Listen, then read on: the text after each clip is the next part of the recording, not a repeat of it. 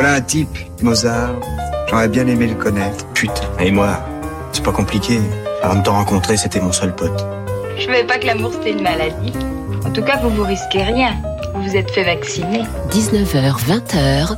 Heureusement que j'ai des nerfs, sinon, vous vous imaginez si je suis sur scène sans nerfs du tout, alors vous direz, oh, est moche. Bande à part avec Guillaume Durand sur Radio Classique. Je vais lui montrer qui c'est Raoul. Aux quatre coins de Paris qu'on va le retrouver éparpillé par petits bouts façon puzzle. Bonjour à tous, bon part, nous sommes ravis de vous retrouver avec toute la bande, c'est le mot évidemment, Carole Beffa est là, Samuel Blumenfeld aussi, Marc Lambron.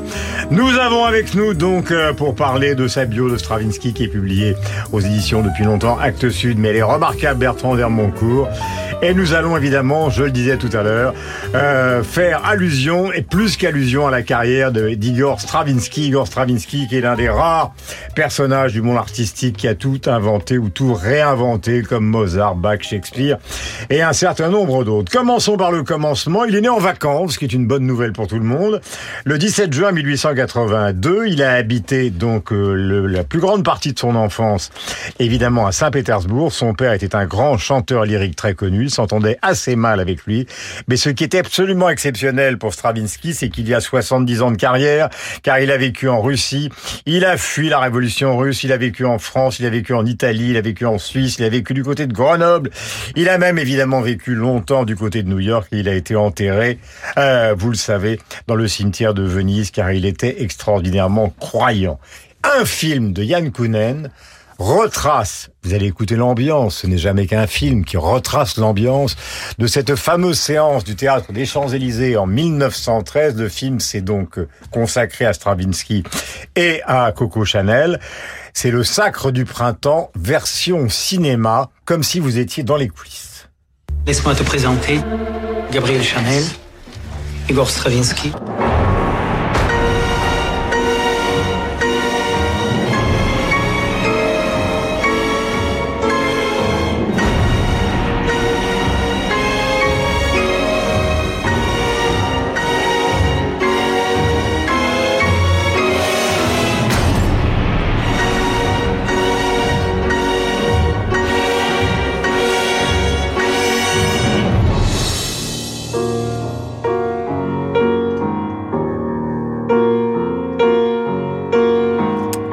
Stravinsky, donc après les études tardives dans le domaine de la musique, a été formé par Rimsky-Korsakov, notamment en matière d'orchestration. Et puis, donc, euh, à partir d'une certaine époque, il s'est rapproché des ballets russes de Diaghilev, et c'est là qu'il a rencontré donc euh, ses plus grands succès, L'Oiseau de Feu, Petrouchka et Le Sacre du Printemps, qui est un choc dans l'histoire de la musique. On l'a peut-être un peu abusivement comparé aux Demoiselles d'Avignon de Picasso, mais c'est vrai que quand vous êtes dans une salle, quand vous entrez au théâtre des Champs-Élysées, et que tout d'un coup, après des siècles, de musique mélodieuse, romantique, vous tombez sur ça, il se passe quelque chose.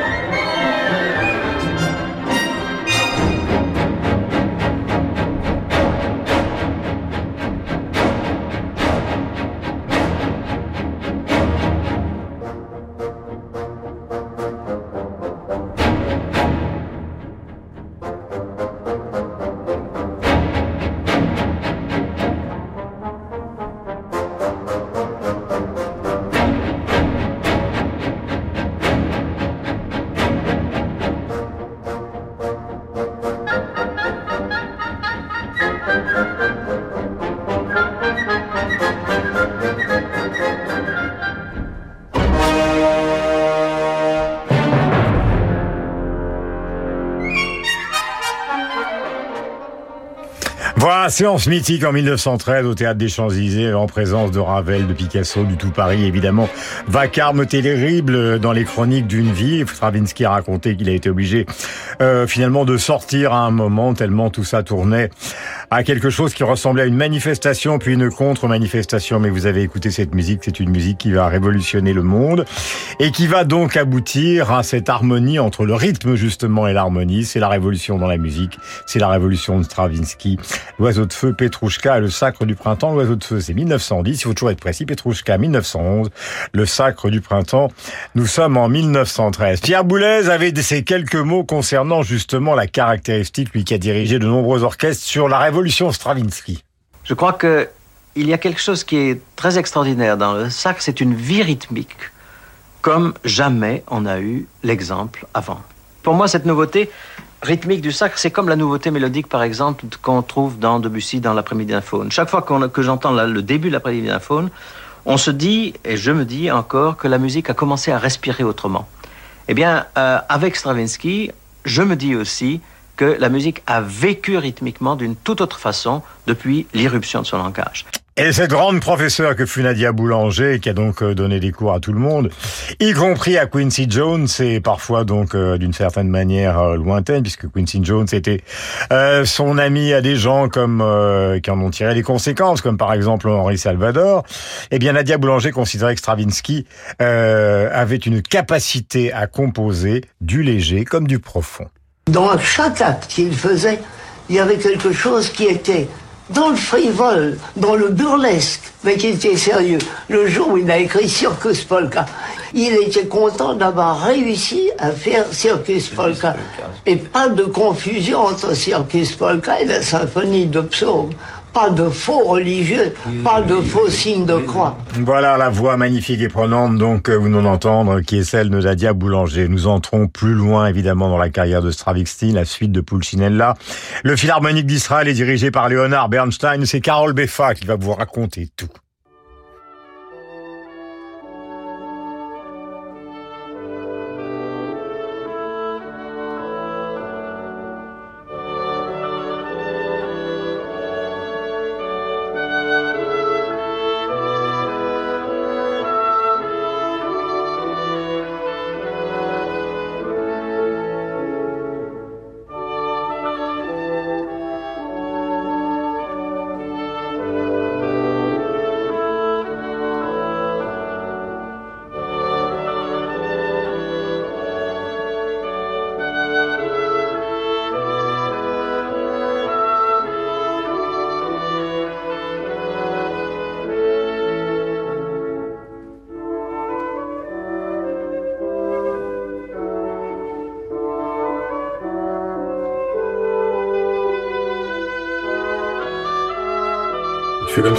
Je le suggérais, Carole, bien que son père fût un grand chanteur, Stravinsky a démarré la musique relativement tard, des cours de piano.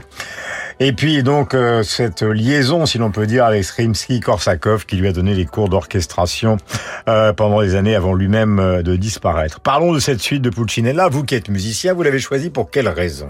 Parce que elle est assez symptomatique de, du tournant qui s'opère au tout début des années 20, difficile de le dater très exactement, euh, qui est le moment où Stravinsky quitte ce qu'on a appelé son style russe pour adopter un style néoclassique.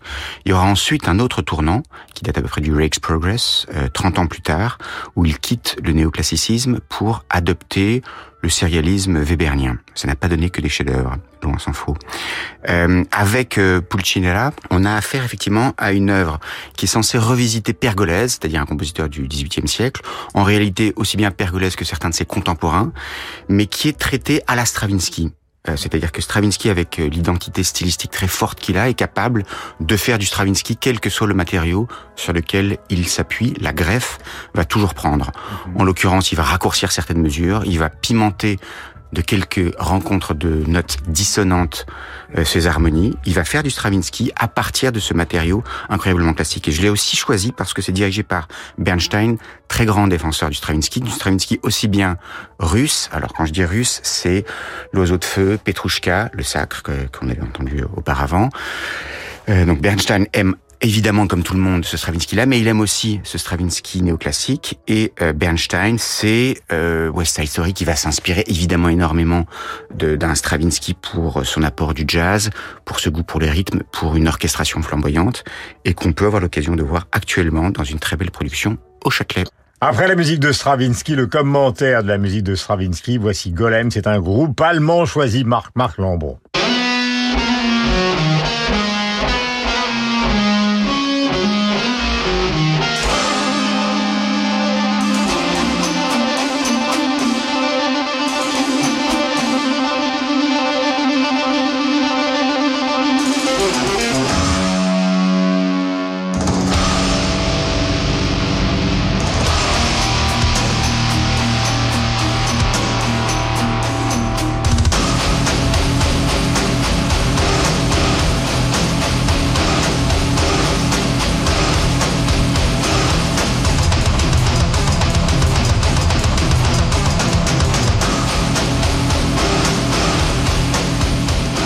À l'Académie française grâce à Marc Lambron, commentaire Marc l'immédiat et après nous passerons au cinéma. Eh bien, vous savez que Stravinsky comme Schoenberg euh, ont eu leur, euh, leur vie californienne.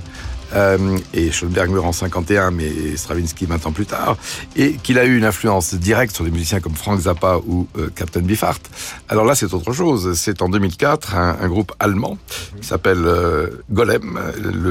L'album c'est Dreamweaver. Donc on prend le début du sacre. Alors le début du sacre, comme vous savez, a été popularisé par Walt Disney. Euh, dans Fantasia avec Stokowski à la, à la, baguette, mais il en faisait une création du monde avec euh, Amib et Protozoaire. Là, c'est autre chose. C'est le côté percussif, c'est le côté métal euh, de nature à enthousiasmer les, les, kids, comme on dit en beau français. Donc, qui l'eût cru? Il peut y avoir et finalement à aboutir au suicide de Lermoncourt. Mais et ça va se passer maintenant. Mais enfin, qui l'eût cru? Il y a un pont entre Stravinsky et le heavy metal allemand. Deux versions de la musique. Le massacre, le massacre du printemps, c'est ça? Des, des tympans. Ah, du tympan. Bon.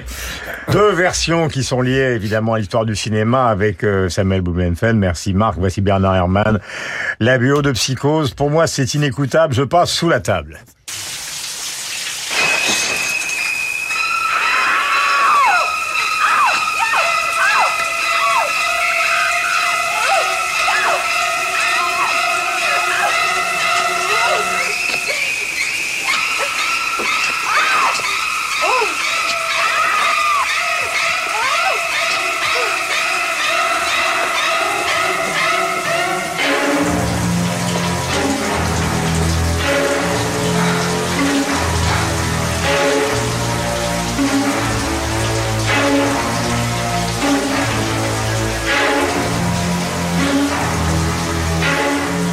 Qu'il n'y ait pas d'ambiguïté sous la table de terreur, mais quelle magnifique euh, bande originale pour un film. Et évidemment, vous entendez la correspondance, euh, mon cher Samuel, avec Igor Stravinsky dans cette bande son de Bernard Herrmann. Et comment, et comment Guillaume?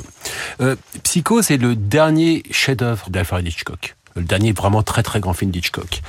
Curieusement, c'est un film qui ne plaît à personne durant toutes les étapes de sa production. Véritablement, tout le monde, producteur, monteur, scénariste, même Hitchcock, ne savent pas quoi faire devant ce film. À l'exception d'une seule personne, Bernard Herrmann, musicien attitré d'Hitchcock, qui, en voyant le premier montage du film, se dit « Attention, là, il y a quelque chose à faire » véritablement, c'est quelque chose à faire pour moi, Bernard Herrmann, mais là, le film là qui est sous mes yeux, là devant sur, sur le grand écran, vaut vraiment quelque chose. À l'origine, il faut savoir que Hitchcock ne voulait pas de musique pour la fameuse scène de douche. Et pour le reste du film, il imaginait une partition jazzy. Arrive donc Bernard Herrmann qui dit non. On va mettre de la musique pour donc ce qui va devenir la fameuse scène de douche. On oublie la partition jazzy et moi j'ai en tête une orchestration pour instruments à cordes. Ça, c'est la grande idée de Bernard Herrmann.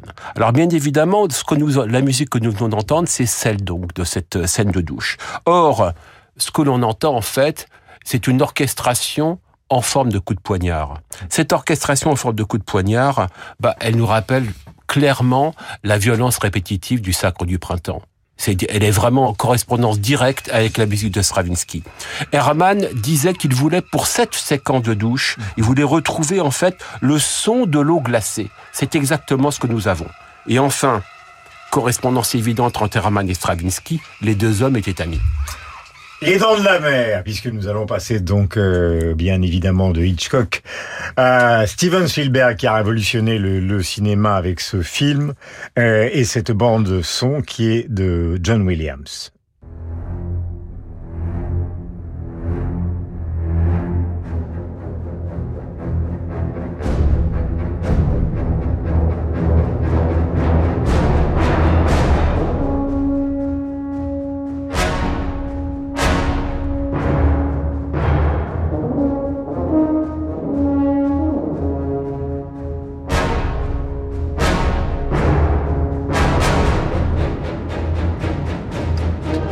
Alors là, j'étais trop vieux pour avoir vraiment peur, mais c'était quand même un effet extraordinairement euh, réussi. Petit film euh, à l'époque, euh, mais qui a révolutionné le cinéma parce que justement les producteurs se sont dit qu'avec peu d'argent et beaucoup d'imagination, et notamment en matière de musique, on pouvait révolutionner le cinéma et faire des millions et des millions d'entrées. Tout à fait, Guillaume. C'est exactement ce qui s'est passé sur un plan industriel. C'est la naissance du blockbuster. Euh, mais au-delà de la naissance du blockbuster, c'est l'avènement de John Williams, musicien de cinéma. John Williams est pianiste de jazz de formation et fait qui est loin d'être anodin, il sera pianiste également dans les orchestres de Lorna Bernstein et Bernard Herrmann. Très important. Vous voyez la partition qu'on vient d'entendre Lorsque Williams la présente à Steven Spielberg, Spielberg est absolument consterné. Il se demande mais qu'est-ce que c'est que ce truc qui ressemble à un battement de cœur, euh, qui ressemble à un sonar ou à des bruits sous-marins? Spielberg se dit mais qu'est-ce que je vais C'est la faire? trouille. Mais oui, qu'est-ce que je vais faire de ce truc-là? C'est la trouille sur les plages. Or, euh, ce truc-là, en fait, euh, retrouve en fait les ponctuations dramatiques du Sacre du Printemps. L'inspiration Stravinsky sur Williams dans ce morceau est absolument claire. Et elle va devenir la signature des Dents de la Mer, l'un des films les plus angoissants de l'histoire du cinéma. Nous allons conclure cette première partie avec Bertrand Vermoncourt, auteur d'une biographie donc sur Stravinsky. Bertrand, bonjour. Euh, il y a énormément de choses à dire sur Stravinsky. J'ai parlé de cette euh, enfance à Saint-Pétersbourg. J'ai parlé évidemment de Rimsky-Korsakov. Nous avons raconté l'histoire euh, des, des ballets russes, puis finalement cette vie qui a été euh, celle de la fuite de la révolution russe, la fuite de la guerre de 14. Il a vécu en France, il est resté trois ou quatre ans du côté de Biarritz, du côté de Grenoble, il est enterré, on le sait, à Venise. Au fond, je me souviens, il y a des années, vous avez signé dans l'Express à papier ce que l'on sait, ce qu'on ne sait pas vraiment sur Stravinsky. Qui, qui, quelle était exactement sa personnalité? Ah, ça c'est difficile. Euh, Quelques grands auteurs en ont parlé. Et à chaque fois, ce qui revient, c'est euh, d'abord sur son physique, son côté animal. C'était un homme petit, euh, avec des yeux très perçants, mais euh, un physique très sec, un peu de danseur. Euh, par exemple, Cocteau euh, parlait de lui euh, comme une fourmi verticale qui, qui aurait joué et chanté une fable de La Fontaine. C'est une image. Hein. Ramu aussi parle de lui plus d'un point de vue moral. Alors là, je cite parce que c'est vraiment intéressant. Il, il fait le portrait de Stravinsky comme étant un homme complet, c'est-à-dire un raffiné et en même temps un primitif. Quelqu'un de sensible à toutes les complications, mais aussi à l'élémentaire capable des combinaisons de l'esprit les plus compliquées et en même temps des réactions les plus spontanées et les plus directes. Que c'est pas pour ça que c'est Ouais. quelqu'un, à mon avis, qui déstabilisait un peu ses interlocuteurs. D'abord pour son intelligence, je pense, euh, euh, vraiment très pointue, très précise et un peu flamboyante et un peu écrasante pour les autres aussi, il faut bien dire. C'est, je, je résume, vous allez me dire si j'ai tort ou si j'ai raison, Bertrand, est-ce que c'est pas la définition du russe cosmopolite?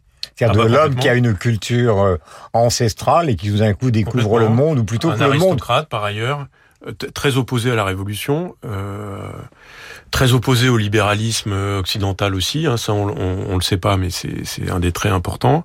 Et puis, euh, il a coupé tous les ponts avec la Russie, même s'il a fait un retour en URSS dans les années 60. En tout cas, dans son œuvre, euh, ce que disait Karol Beffa tout à l'heure est très juste, c'est-à-dire qu'il c'est un compositeur russe qui arrive à Paris. Et puis, à partir de, de la fin de la guerre, il devient quelqu'un d'autre. Kundera a une très bonne formule d'ailleurs. Il dit qu'il s'est, c'est non pas un cosmopolite, mais quelqu'un qui s'était réfugié dans son œuvre.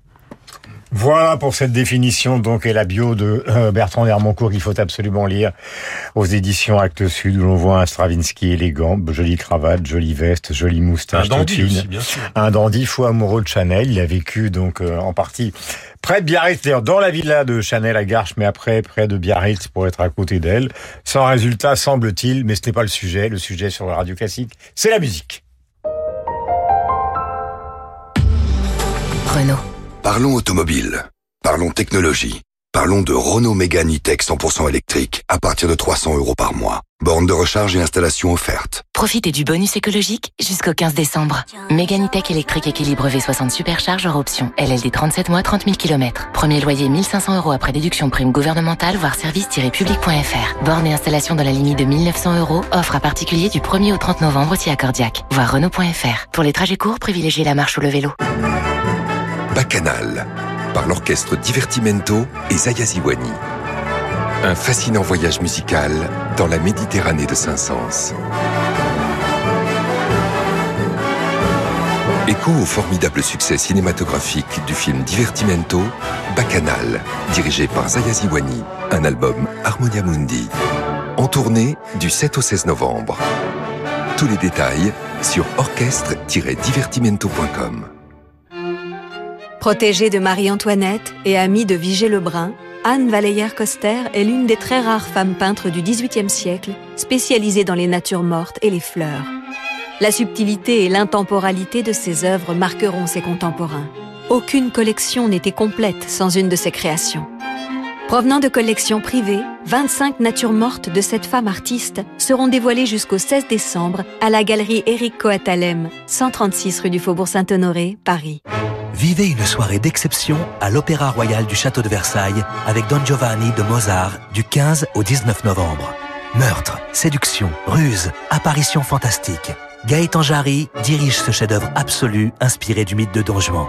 Marshall Pinkowski met en scène cet opéra iconique avec des costumes de Christian Lacroix. Don Giovanni, un événement à ne pas manquer du 15 au 19 novembre à l'Opéra Royal du Château de Versailles. Réservation sur châteauversailles-spectacle.fr. Maxime Emelianichev et Il Pomodoro poursuivent leur atypique aventure Mozart. Dans le deuxième opus de cette intégrale des symphonies, Emelianichev confronte la 29e, la magistrale 40e et le concerto pour hautbois dans une interprétation ciselée et lumineuse.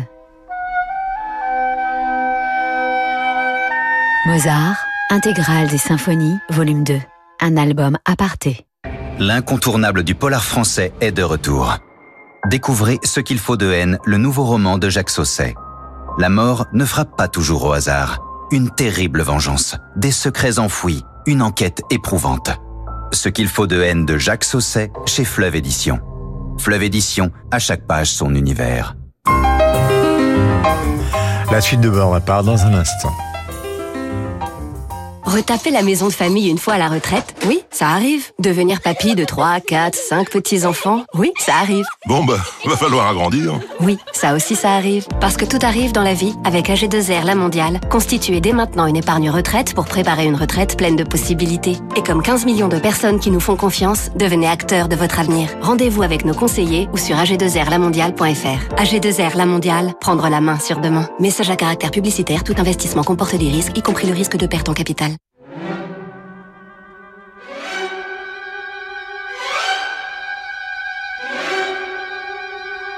Je pense que j'ai commencé assez mal et je n'ai cessé de progresser. Et je pense que les derniers films que j'ai faits, c'était sûrement ce que j'ai fait de mieux. 19h, 20h. Comme les touches du piano noir et blanc, il y a toujours cette, cette mathématique dans la composition euh, des cadres, exactement comme une musique de Bach d'ailleurs. Bande à part avec Guillaume Durand sur Radio Classique. Émission bande à part consacrée donc à Igor Stravinsky, l'un des géants évidemment de l'art euh, du 19e et du 20e siècle, carrière énorme, on le disait tout à l'heure, plus de 70 ans. Avec Marc Lambron, nous allons faire une sorte de, comment peut-on dire, de visite à l'intérieur de l'œuvre de Stravinsky, en commençant par l'oiseau de feu et voyant tous ceux qui derrière ont pu s'inspirer justement de cette musique exceptionnelle, comme par exemple Africa Bambata, Miles Davis ou Michael Jackson. Mais d'abord l'original Stravinsky.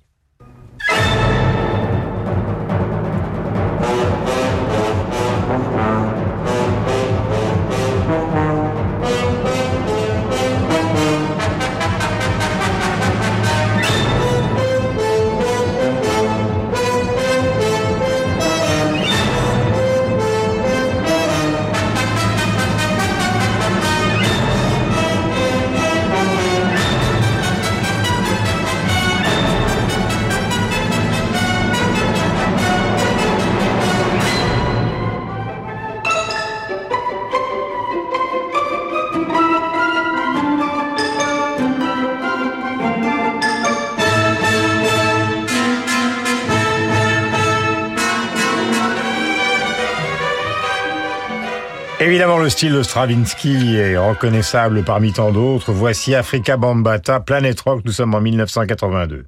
Yeah,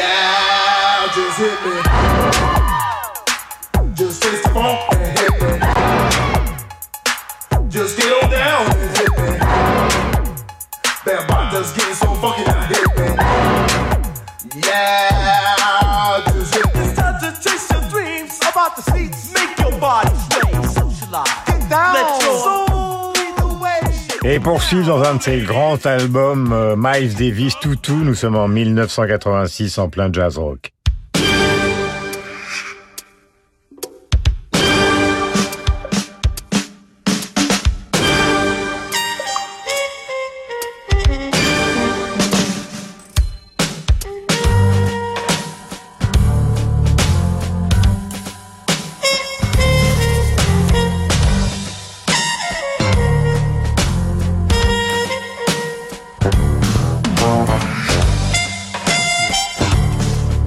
Quelle merveille que ce titre de Miles Davis. Et puis, dans un registre encore plus populaire, les racines de Stravinsky, vous les retrouvez dans Michael Jackson. Dangerous, nous sommes en 1991, nous parlions de Nadia Boulanger tout à l'heure. Elle fut la professeure de Quincy Jones.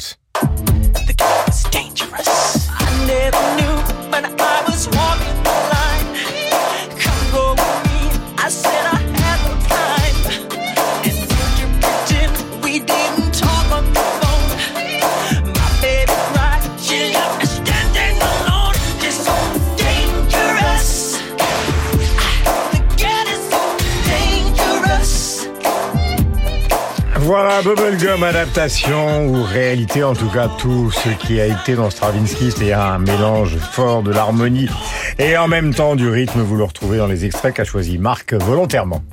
Oui, alors, c'est un mouvement de l'oiseau de feu, la danse infernale du roi Katchef.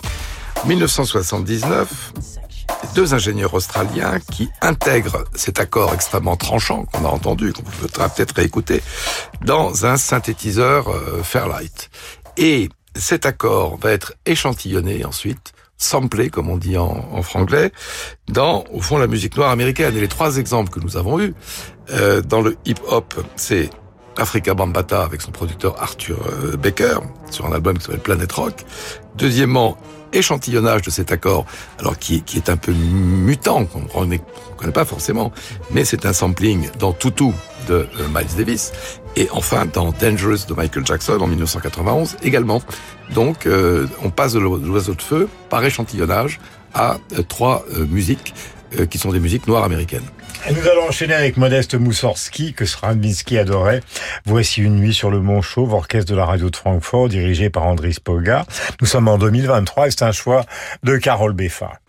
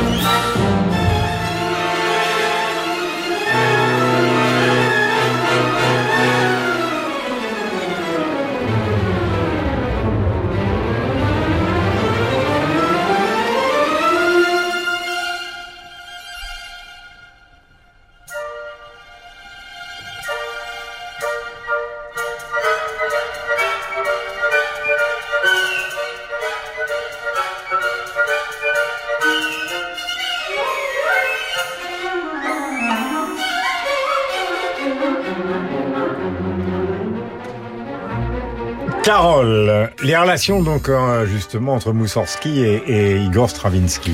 Alors, il y a dans l'histoire russe, euh, de façon euh, à peu près constante, et en tout cas au 19e siècle de façon très marquée, un peu la même séparation qu'on trouve euh, politiquement entre les occidentalistes et les slavophiles. Et au 19e siècle, ça se caractérise par le fait que vous avez d'un côté quelqu'un qui est très attiré euh, par l'Occident, par euh, une sorte d'espéranto musical qui serait la musique de Mendelssohn ou de Schumann par exemple, et c'est Tchaïkovski qui va développer euh, une forme de lyrisme, de pathos même, on peut dire parfois du, pathétique. Il est l'auteur d'une symphonie euh, qui porte euh, ce sous-titre. Euh, ça, ça sera évidemment ceux qui aiment se tourner vers vers l'Occident. Et puis à côté de ça, vous avez la, la russité, la russitude, je sais pas comment il faudrait, dire, qui se caractérise par le groupe des cinq, parmi lesquels Moussorski. Et ces compositeurs considèrent au contraire que l'Occident c'est le mal et que il faut réussir à trouver une identité stylistique forte à l'intérieur des frontières euh, de la Russie. Stravinsky, lui, est un grand amoureux de la musique de, de Tchaïkovski. Il lui rend hommage, par exemple, dans, dans Mavra et ailleurs. Et euh, il aime par ailleurs euh, effectivement ces explosions de lyrisme, mais aussi ce côté euh, quasiment tribal que peut avoir euh, la pulsation. C'est c'est ce qui marquait euh, Marc Lambron dans les trois extraits qu'il nous a donné à entendre. C'est c'est ce côté percussif incroyablement fort, euh, avec euh, une obstination et le- l'entêtement, on va dire là. Il y a un, un côté païen aussi. hein. Et un côté tout à fait païen, The Rite of Spring, c'est la traduction euh, du Sacre du Printemps. Pour parler comme Samuel Blumenfeld. Quelqu'un avait dit que le sac, c'était les géorgiques de la préhistoire, si je ne me trompe. Bah, C'est, c'est- c'est bien vu. Euh, et donc, je, je trouve que dans cette version euh, par Andris Poga de d'une nuit sur le Mont Chauve, chef-d'œuvre absolu de, de de Moussorski, on a ça. Euh, ajoutons par ailleurs que Stravinsky, avec Ravel, a euh, réorchestré certains passages de la Rovanchina, autre chef-d'œuvre de, de Moussorski. Euh, alors, Moussorski, dans ses opéras, est assez peu donné. Il avait été à l'Opéra de Paris il y a à peu près euh, dix ans. On va avoir la chance d'entendre euh, Boris Gounod justement sous la baguette de Boris Boga au Théâtre des Champs-Élysées dans quelques mois, et ce sera dans une mise en scène certainement très inventive d'Olivier Pi. Il me semble qu'il y a le diable dans Une nuit sur le Mont Chauve, et il est aussi dans l'histoire du soldat. Il, se, Et- il se promène d'une œuvre à l'autre. C'est, c'est une, une transition très bienvenue avec ce qui va venir, cher Marc. Nous sommes en 1924. euh, Stravinsky déménage à Nice. Donc il y a beaucoup de voyages entre l'installation aux États-Unis en 1940, le départ de la Russie avant la guerre de 14, les passages par Paris. Donc il y a deux œuvres majeures à cette période qui ont été composées par lui, notamment Oedipe Rex. Nous sommes en 1928. Alors c'est une version sous la baguette de Daniel Gatti. Il y a un récitant euh, qui est euh, Pierre Arditi, dont on a beaucoup parlé, qui a défrayé un peu l'actualité ces derniers temps, mais qui va beaucoup mieux. Il est là et il donne ce récitatif avant d'entendre une voix de basse exceptionnelle qui rappelle probablement celle que fut euh, la voix de son père, du père de, Stravinsky, puisqu'il fut basse euh, effectivement euh, à Saint-Pétersbourg. Écoutez donc d'abord et avant tout Arditi et après le chanteur qu'il suit dans cette Oedipe roi. Voici Créon, beau-frère d'Oedipe. Il revient de consulter l'oracle. L'oracle exige qu'on punisse le meurtre de Laïus. L'assassin se cache dans Thèbes, il faut le découvrir coûte que coûte. Oedipe se vante de son adresse à deviner les énigmes. Il découvrira et chassera l'assassin.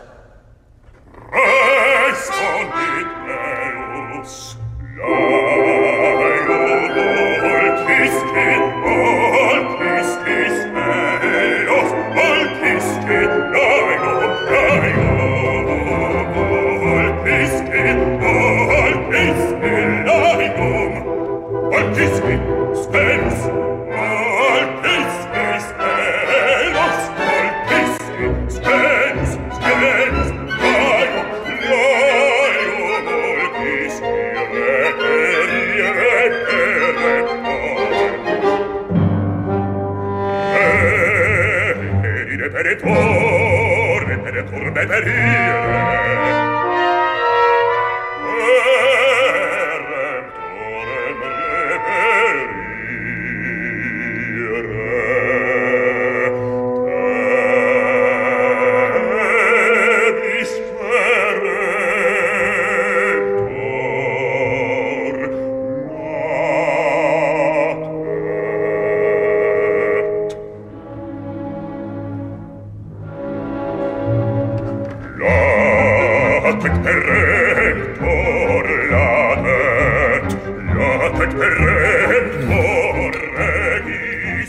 Stravinsky était extrêmement croyant. D'ailleurs, vous savez qu'il termine sa vie après être mort à New York au cimetière San Michele euh, de Venise, dans le carré juif, à quelques pas de la tombe de Diaghilev. Il est important de passer cette Oedipe Roi, car euh, pour les auditeurs de Radio Classique, ce n'est pas une des pièces les plus connues de Stravinsky. Pour ceux qui aiment Stravinsky, Bertrand Hermoncourt, c'est au contraire un chef-d'œuvre. Et vous allez nous expliquer pourquoi parce que c'est une des œuvres théâtrales de Stravinsky qui est plus donnée maintenant. C'est une œuvre qui a été assez critiquée au moment de sa sa création. On trouvait que c'était euh, du marbre euh, qui s'animait pas trop, comme euh, on dit parfois de la musique. Mais euh, elle marque aussi la collaboration avec Cocteau de Stravinsky avec un, un des écrivains que lui a apporté Diaghilev, c'est-à-dire Cocteau. Ensuite, il travaillera avec Gide à Perséphone, une autre œuvre théâtrale un peu bizarre. En fait, Stravinsky avait toujours euh, un problème avec l'opéra. Donc il a fait euh, Le Rossignol, qui est une œuvre assez courte, euh, dans laquelle il n'y a pas vraiment de personnage. Donc ça, ça crée un petit problème pour, pour la montée. Ensuite, il a fait Mavra, qui dure 20 minutes, euh, pareil, euh, c'est une œuvre qu'on donne jamais parce que simplement on peut pas faire une soirée avec. Ensuite, voilà. C'était ce qui C'était Mavran. Euh, Oedipe, il y a un récitant, donc c'est un peu particulier aussi. Et dans Perséphone, il y avait un rôle mimé qui était le rôle principal. Donc, euh, vous voyez, en fait, avant d'arriver à, au Rex Progress, qui est son opéra donné un peu tout le temps, Stravinsky a expérimenté comme il, il faisait dans plein de domaines. Et il a, à Paris, fréquenté euh, les, les, milieux euh, des, des, écrivains. Il avait aussi un projet avec Paul Valéry qui n'a pas abouti, même si Paul Valéry lui a l'a beaucoup inspiré en tout cas pour son livre qui, qui s'appelle La poétique musicale. Il y a Oedipus Rex, il y a Perséphone, la Grèce. et il y a Apollon Musagète. C'est la Grèce, c'est la Grèce antique. C'est la mode. Et c'est la mode de la, des années 30. Oui. Ça a été composé d'ailleurs, là on est euh, au milieu des années 20. Et, et, il se trouvait effectivement en France à cette époque-là, avant de regagner les États-Unis, plutôt de gagner les États-Unis euh, en 1940. Voici Jerry Goldsmith, c'est la bande originale de La Planète des Singes, c'est dans la première version, celle de 68. Vous me direz que nous passons parfois, semble-t-il, du coq à l'âne, eh bien pas du tout, c'est la raison que nous allons comprendre avec Samuel Blumenfeld dans un instant.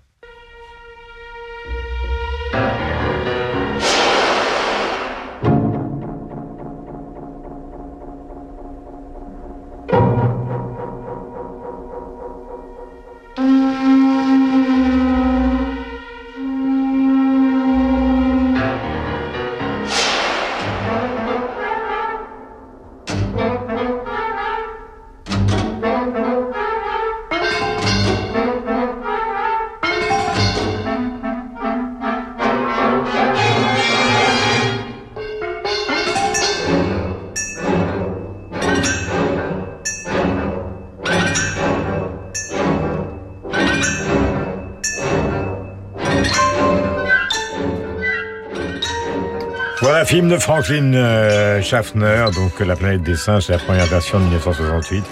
Énorme carton dans le monde du cinéma avec euh, cette bande originale qui est, quand on l'écoute comme ça, sans voir le film, qui est finalement beaucoup plus, comment peut-on dire, moderniste qu'on ne pourrait le croire. Ah bah c'est une c'est une bande son quasiment expérimentale, hein, je veux dire avec euh, ces utilisations de cuivre, euh, des sonorités inquiétantes qui collent d'ailleurs parfaitement à la fable apocalyptique de Franklin Schaffner adaptée du, euh, du, du roman de Pierre Boulle.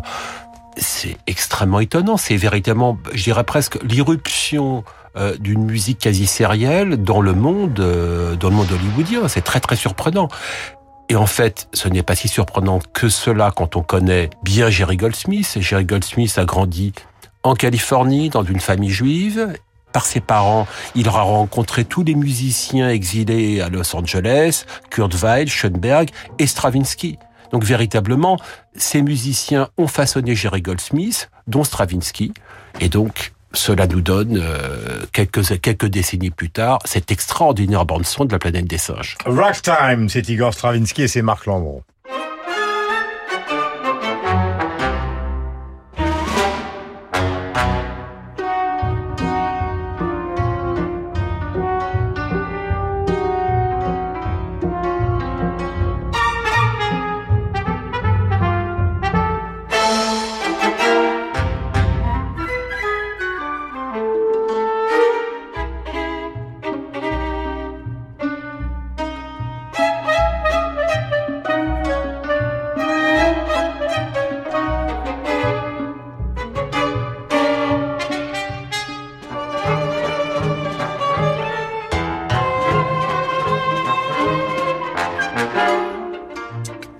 Ragtime, donc évidemment, allusion directe euh, à ce que fut le jazz de son époque. Bah, C'est-à-dire qu'après le sacre en 1913, au fond, euh, Stravinsky atteint une sorte de- d'extrême. et ça va ouvrir euh, l'époque dont nous avons déjà parlé, des explorations et des retours à, notamment pergolèse, comme on l'a dit tout à l'heure pour Pulcinella, mais Nos, c'est de la musique populaire russe. Et puis il y aura le, néoclassique. Alors, euh, en 1917, il y a déjà l'histoire du soldat, qui est une sorte de, de cubisme musical parlé, en collaboration avec Ramuse, avec un récitant. Et en 18, euh, Stravinsky se serait fait donner une pile de disques de jazz qui arrivaient avec notamment les GIs noirs euh, en, en Europe. Et il y a l'idée de gentrifier par une musique de concert comme autrefois la valse ou la mazurka avait accédé à la dignité euh, symphonique. Donc c'est un, un jazz qui va vers le classique. Donc il y a 11 instruments avant, en effet, euh, cordes, euh, percussions, un cymbalum hongrois. Et vous avez quand même remarqué l'art des timbres, le, le contrepoint, une sorte de, j'oserais dire, de picturalité euh, sonore qui pourrait évoquer les collages de Picasso. Et d'ailleurs, si vous allez à l'actuelle exposition au Centre Pompidou sur Picasso et le dessin, vous verrez le, le frontispice que Picasso avait dessiné pour euh, l'édition de la partition de Ragtime. Et donc... Euh, Il a fait d'ailleurs trois portraits de Stravinsky. Picasso. Si ma mémoire est bonne. Euh, Picasso, oui. Tout à fait. Bravo, Guillaume. D'où cette histoire d'ailleurs de, de, de, je crois, de Stravinsky se présentant à la frontière suisse, les douaniers l'arrêtant, croyant voir dans ce portrait qui est pourtant assez figuratif le plan, un plan militaire. Et Stravinsky leur répond en disant oui, c'est un plan, celui de mon visage. Igor Stravinsky, l'histoire du soldat, avec Pierre Génisson à la clarinette, euh, Marc Bourhoff euh, au violon et François Dumont au piano, c'est Carole Beffa. Et après, question pour tout le monde et une petite surprise, vous allez écouter Stravinsky vous dire au revoir.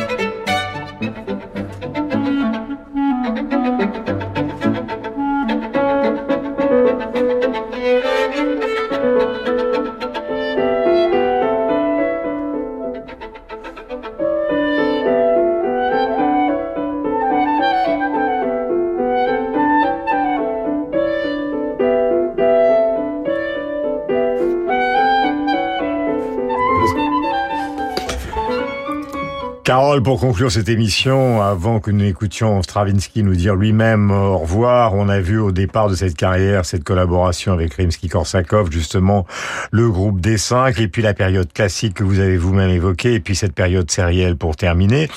Parce qu'il y a une certaine forme de concurrence aussi, c'est-à-dire qu'il y a à la fois les Russes de son époque, les Russes d'avant, puis après arrive Schoenberg, Berg, Webern, Varese, et il n'a pas du tout l'intention de se laisser noyer par la modernité, je dis pas qu'il court derrière, mais en tout cas, il a l'intention de suivre le mouvement, car toute cette carrière va durer quand même 70 ans. C'est vrai. On s'est posé la question de savoir pour quelle raison il avait, in extremis, évidemment après la mort de Schoenberg, épousé le sérialisme plutôt webernien que schoenbergien, euh, avec une œuvre euh, agone qui est un peu à mi-chemin entre le Stravinsky euh, russe et, et, euh, et ce sérialisme, mais d'autres œuvres qui ne sont pas toujours très intéressantes. Peut-être la, la...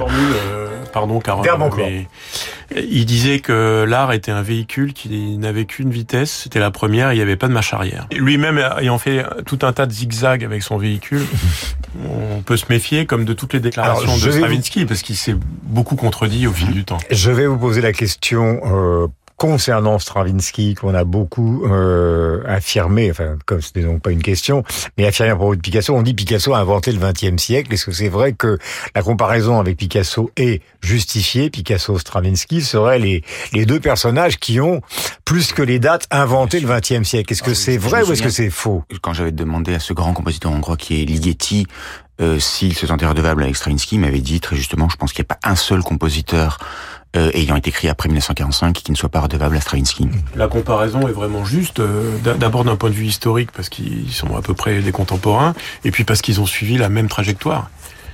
Je veux dire, euh, Stravinsky a fait du néo-Stravinsky à une époque de la même manière que, que Picasso a fait du néo-Picasso. Le- les Demoiselles d'Avignon correspondent au sac. La période néoclassique est à la Ingres. D'ailleurs, Euh, Picasso le dessin, était en, en mai euh, 1913, il était au théâtre des Champs-Élysées quand il y a eu. Tout à fait. Il a fait, il a collaboré évidemment avec Diaghilev et avec Stravinsky euh, par deux fois, mais mais mais au-delà de ça, c'est des des gens qui ont utilisé un, deux artistes qui ont utilisé le matériau euh, apparu avant eux pour en faire quelque chose de moderne. Et par ailleurs, ils ont ritualisé leur art, les deux. Donc je pense qu'il y a vraiment une équivalence totale entre les deux. Marc Lambron. Bah, D'abord, il y a les dates. Euh, Stravinsky meurt en 71 et Picasso en 73. Donc, ils seront contemporains jusqu'au bout. Je dirais que le point commun, c'est la polymorphie. Ce sont des écrivains, pardon, des écrivains, vous voyez, lapsus. Ce sont des artistes à période euh, qui, qui mutent, qui revisitent euh, sans cesse. Et je dirais que chez l'un comme chez l'autre, il y a à la fois le côté dionysiaque et le côté apollinien. Pour prendre cette euh, division, à la fois le séisme et euh, l'échappée euh, vers le ciel.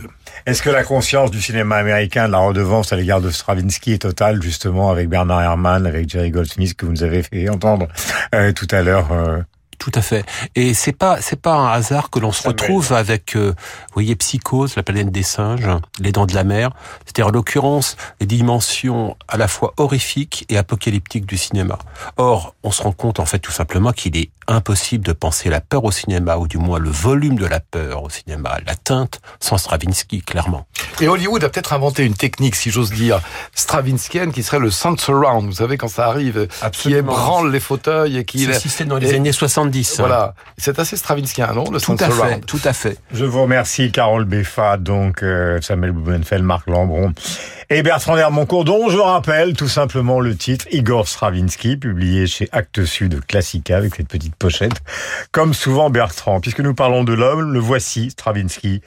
Quelques mots. Alors vous allez apprécier ces quelques mots. Il nous dit au revoir en français. Alors, messieurs, je vous quitte. Il faut fermer la porte. Et alors, je vous souhaite de manger bien, buvez bien. Voilà. Merci mille fois. Nous avons rendez-vous avec Josiane Savigno, la littérature. Les prix viennent de tomber.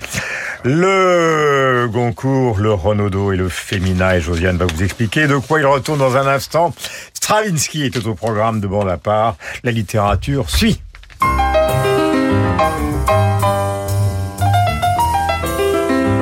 19h, 20h, La chamade, c'est une expression, ça s'appelle le cœur bat la chamade, et ça vient d'une expression de guerre qui voulait dire que quand une ville assiégée se rendait, les tambours et les clairons jouaient la chamade. bande à part avec Guillaume Durand sur Radio Classique. Et la voix divine de Françoise Sagan. Josiane, bonjour. Bonjour. Josiane Savigno, les prix Goncourt, Renaudot et Femina viennent de tomber. Que faut-il en penser? Qui sont les lauréats?